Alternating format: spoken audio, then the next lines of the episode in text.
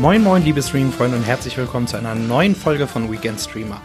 Ich heiße Lennart und habe mich wie immer durch die Untiefen des Streaming-Dschungels gewühlt, um ein paar frische Film- und Serientipps fürs Wochenende zutage zu bringen. Und ich weiß nicht, wie es euch geht, aber ich brauche mal wieder etwas für die Seele.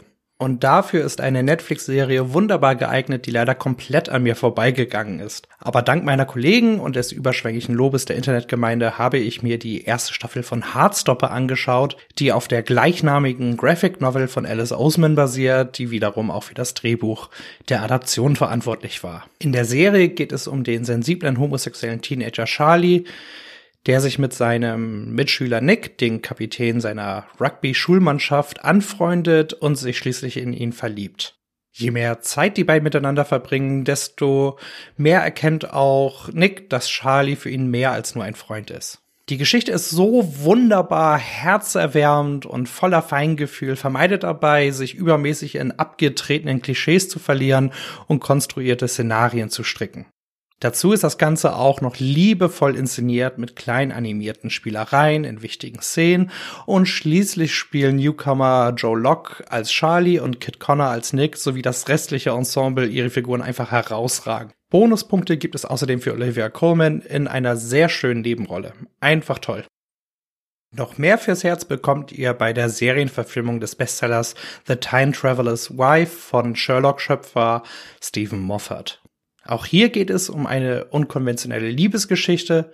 Im Zentrum der Handlung stehen Harry, gespielt von Theo James, und Claire, gespielt von Rose Leslie. Ihre Ehe gestaltet sich dabei ziemlich kompliziert, weil Henry ein Gen hat, das ihn zu ungewollten und unkontrollierbaren Zeitreisen zwingt.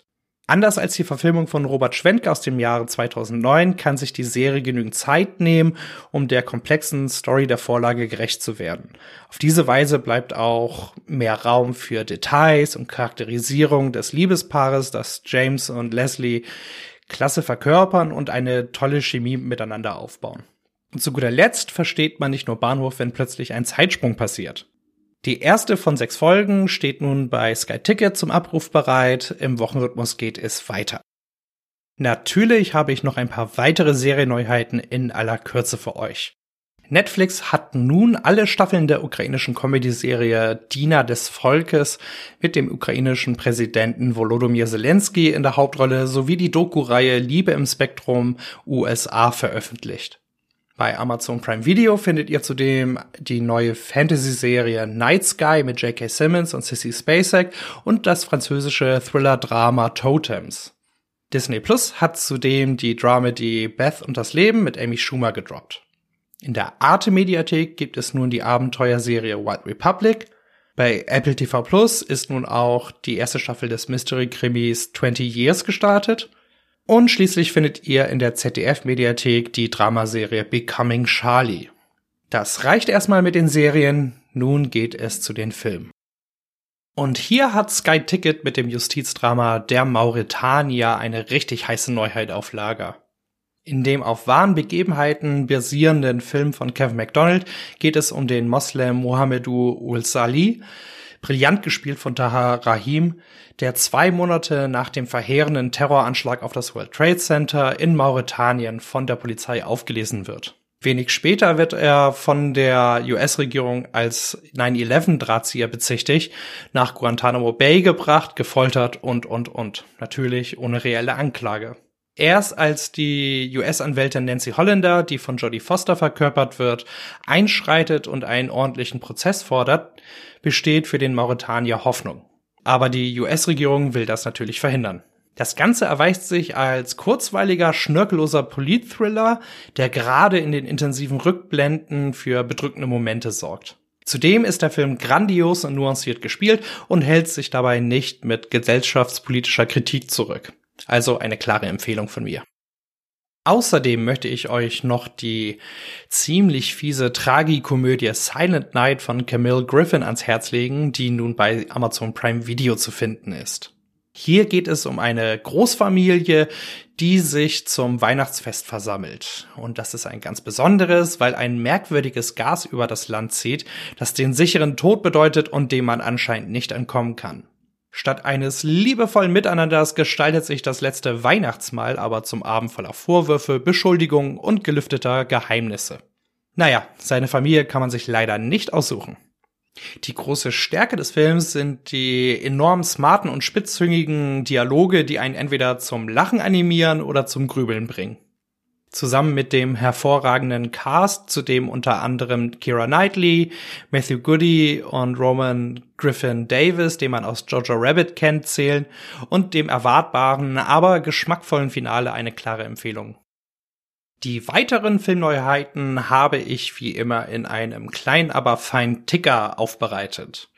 Hier möchte ich zunächst auf die fantastische Auswahl zu den Filmfestspielen in Cannes in der Arte Mediathek hinweisen. Dazu zählen Topfilme wie unter anderem Parasite, 120 BPM, Mustang, Die Blechtrommel L, Il Traditore und Vom Gießen des Zitronenbaums, die allesamt für kurze Zeit verfügbar sind. Also am besten schon dieses Wochenende mit der Sichtung anfangen. Bei Sky Ticket findet ihr außerdem die Spin-off-Fortsetzung Saw Spiral, die aber nicht der ganz große Horrorwurf ist. Join hat mit der Dramödie Hin und Weg, dem Thriller-Drama Ich bin die andere und der Romcom Punch Drunk Love nachgelegt. In der ARD-Mediathek gibt es außerdem die französische Romcom Mademoiselle Populaire. Amazon Prime Video hat seinen Katalog mit dem Action-Krimi The Accountant, der deutschen Romanze Das schönste Paar, dem Thriller Im Auftrag des Teufels und der Komödie Willkommen bei den Hartmanns aufgestockt. Bei Netflix findet ihr zudem das dänische Drama Toskana. Ha, das reimt sich. Und Disney Plus hat mit dem Abenteuer Flucht vom Planet der Affen, dem Horror-Thriller A Cure for Wellness und dem Justiz-Thriller Das Urteil jeder ist käuflich gut nachgelegt.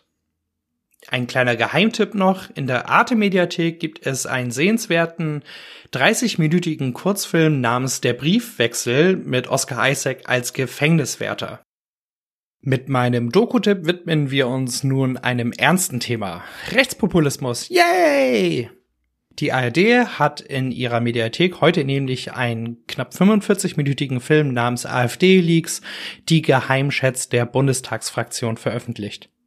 Darin wird eine Auswahl der knapp 40.000 Posts einer geheimen Chatgruppe der AfD namens Quasselgruppe aufgezeigt und frühere sowie aktuelle AfD-PolitikerInnen wie Alice Weidel mit den rechtsextrem gewaltverherrlichenden Messages konfrontiert, die mehr und mehr ins Frustrierte und Extreme abgleiten.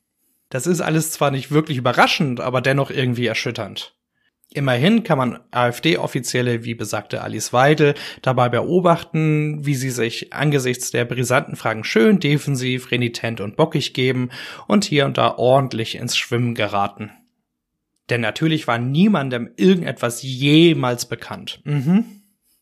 Was für ein furchtbarer Haufen, aber so sind Wannabe-Nazis halt. Die Doku ist sehr schön recherchiert und aufbereitet, wie ich finde, und in meinen Augen nicht nur für Politikinteressierte sehenswert. Zum Abschluss möchte ich noch den Rohrkrepierer der Woche aus der Streaming-Fraktion schmeißen. Und dabei handelt es sich um einen Film, der mich einfach nur frustriert hat, Breeder die Zucht. Denn die Prämisse ist für einen Horror-Thriller gar nicht verkehrt. Es geht darin um eine Frau, die eine geheime Forschungsstation findet, in der eine skrupellose Wissenschaftlerin Experimente zur Umkehrung des Alterungsprozesses durchführt. Leider verkommt der Film aber schnell zur überzogen brutalen Folterungsroutine, ohne das Thema ewiges Leben oder die Charaktere irgendwie zu erforschen. Die Darsteller bleiben darin ebenfalls eher mau, was sicherlich auch am dünnen Skript und den mäßigen Dialogen liegt. Zudem kriecht Breeder gerade zu seinem hirnrissigen Ende entgegen. Totale Zeitverschwendung. Das wäre es auch schon von meiner Seite. Ein kurzer Hinweis, nächste Woche gibt es keine neue Ausgabe von Weekend Streamer, weil ich mir den Brückentag zu Himmelfahrt gönne und davon nicht dazu komme, eine Folge aufzunehmen. Dennoch hoffe ich, dass ihr mit meinen Empfehlungen etwas anfangen könnt. Ich wünsche euch ein fantastisches Wochenende vor der Glotze. Bis in zwei Wochen.